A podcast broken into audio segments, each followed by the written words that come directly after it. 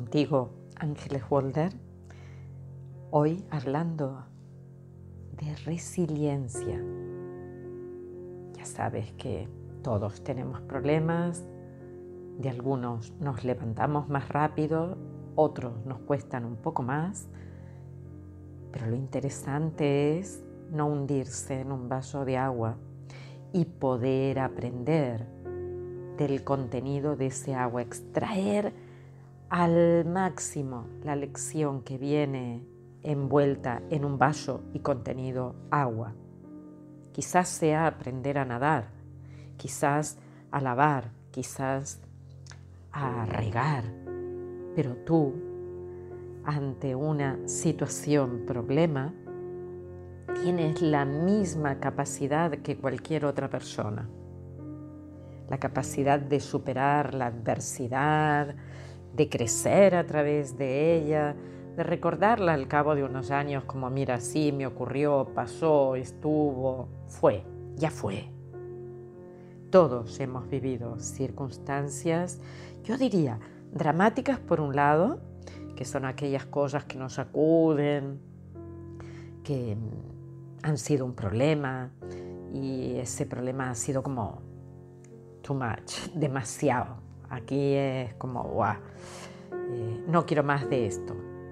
Pero otras son las circunstancias traumáticas ligadas a eh, eh, un accidente, la guerra, el maltrato, el abandono, la enfermedad, por ejemplo, de los padres y que los niños tengan que crecer solos, el, el encontrarte con niños que no tienen casi padres porque o están enfermos, alcohólicos, eh, ausentes, se dedican a hacer otras cosas más que a cuidarlos y acaban teniendo ellos que cuidar a los padres.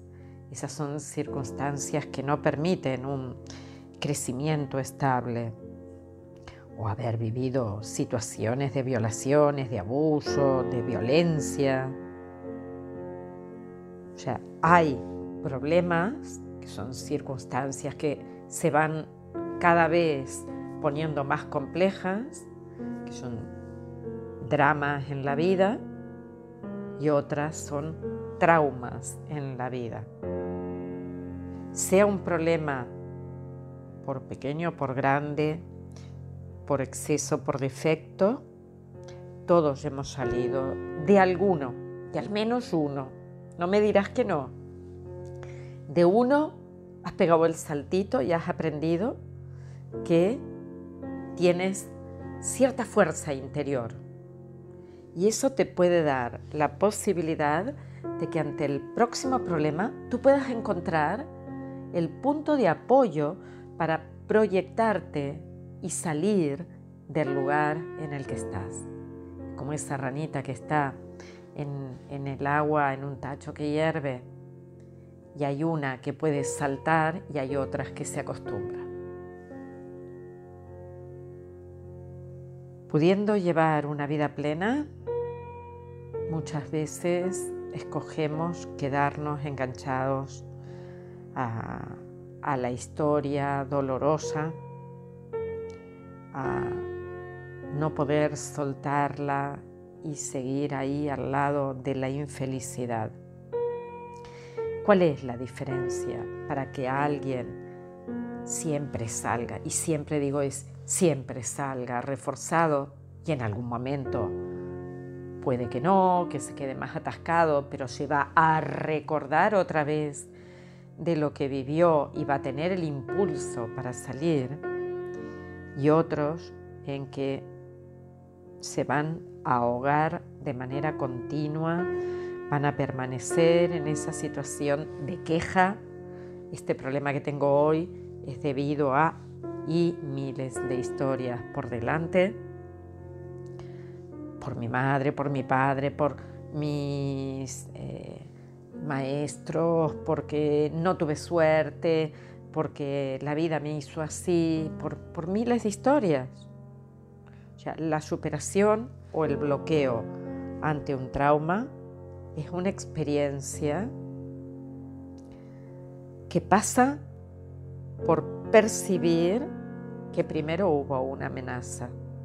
O sea, tenemos que volver a darnos cuenta de que hubo una amenaza. Ahora, la diferencia está en que alguien se queda sintiendo que la amenaza continúa o que esa amenaza ya pasó. La coloca en un cajón de una parte de la historia, cierra el cajón y la vida continúa. Ahí estriba esa gran diferencia entre ser resiliente o quedarte pegado al problema. Sabemos que hay algo que nos ha hecho daño, que para quedarnos atascados en ese bloqueo no has podido encontrar una respuesta de supervivencia, una estrategia. Está el agresor, está el problema, está la historia de dolor. Y puedes dar una respuesta, que es me enfrento o me largo. Me enfrento y lucho o me voy, huyo lo antes posible para salir de este lugar. El problema es que cuando sobreviene el colapso, lo que llamamos en estrategias de supervivencia la parálisis, me quedo sin poder dar respuesta. No, no puedo ni sacarme de encima ese agresor, en el sentido que sea, ¿eh? Puede ser alguien que viene y te grita y es como, bueno, pongo un límite o me marcho y punto, no voy a estar con personas que me hacen daño porque sí, o me quedo colapsada. Y cuando aparece esto, que sobre todo ocurre cuanto mayor estrés tengamos y menores posibilidades veamos de escape, van a aparecer distintos grados de estrés traumático o de estrés postraumático. El máximo ya es la disociación. Otro día hablaremos del trauma y veréis el impacto que tienen esas experiencias emocionales que van dejando una marca primero en nuestra psique, pero las emociones son una experiencia corporal, por lo tanto, dejan una impronta en nuestro cuerpo.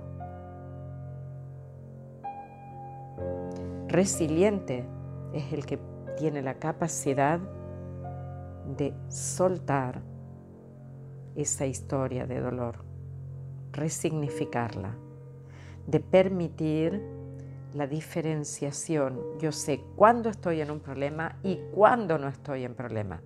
No pongo todo dentro de la misma bolsa, en absoluto.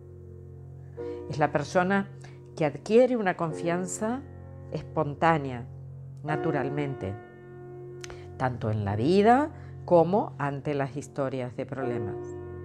Y resiliente es la persona que reconoce también el dolor del otro porque reconoce la humanidad del otro. Y la diferencia de todo esto la va a marcar el sistema de creencias. Y dentro del sistema de creencias está la historia del desarrollo que hemos tenido, porque las creencias las hemos aprendido a través o bien del padre, madre o cuidadores. ¿Con quién estuviste cuando eras eh, pequeño, pequeña. Esa historia de desarrollo en donde te pregunto, ¿has tenido padres seguros? ¿Padres que eran previsibles? ¿Padres que eran constantes? ¿Que empezaban algo, lo acababan? ¿Padres que te felicitaban por si un día te habías caído, golpeado y salías adelante? o que enseguida estaban corriendo a hiperprotegerte y qué mala es la mesa, qué estúpida es esta silla que está aquí en el medio y que te ha pegado.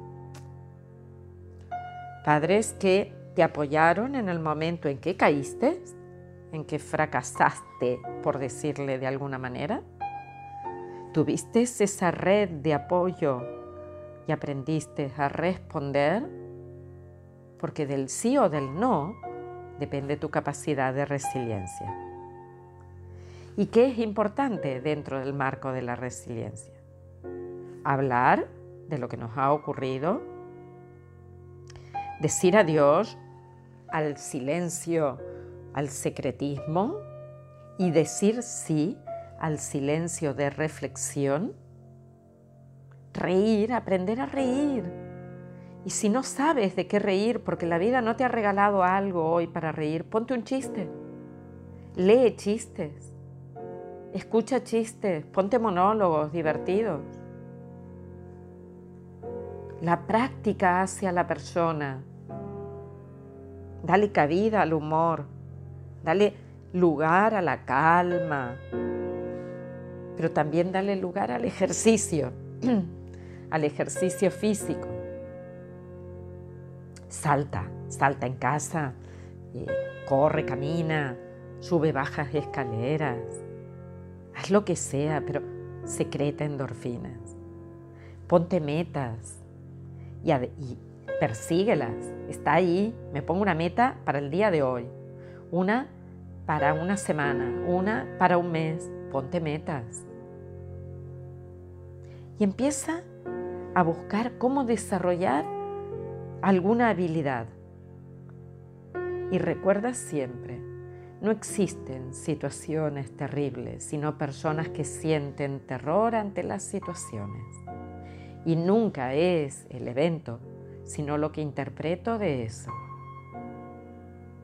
Las personas poco resilientes sienten que no tienen la posibilidad de cambiar la situación porque han anulado los mecanismos para encontrar las soluciones y eso se rigidiza en su cabeza. Las personas resilientes perciben la adversidad como un desafío y de cada problema aprenden a construir. Es como que todos tenemos ladrillos, todos tenemos tochos para poner una pared, pero para algunos los tochos significan derrumbe y para otros construcción. Las posibilidades están y por muy doloroso que sea lo que estamos viviendo, mira cuál es el narrador interno que tienes. ¿Está exagerando? ¿O está negando?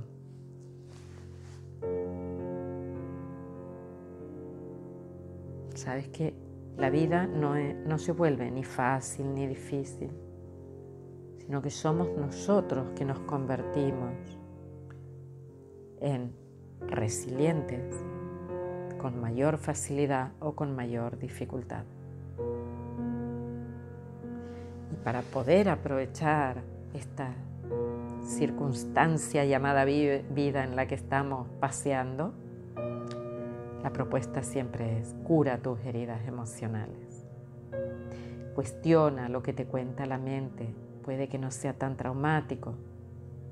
Sal del victimismo con una actitud de crecimiento. Expande los pensamientos edificantes y encuentra algo que dé sentido a la vida. Cuando lo que hacemos tiene sentido en lo diario, la vida cobra sentido. Y así la podemos disfrutar y no sufrir.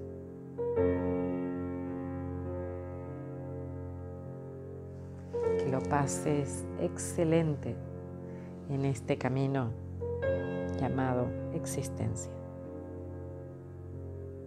que es para existir y a través de nuestra existencia trascender. Trascender los problemas es lo primero. Cuestionártelo todo, darte la posibilidad de seguir pensando en que las cosas pueden ser diferentes y en algún momento cambia. Cambia, todo cambia. Cantaba Mercedes Sosa o tantos otros. cambias tú, cambia todo lo que te rodea. Y si no, la vida cambia para provocarte al cambio.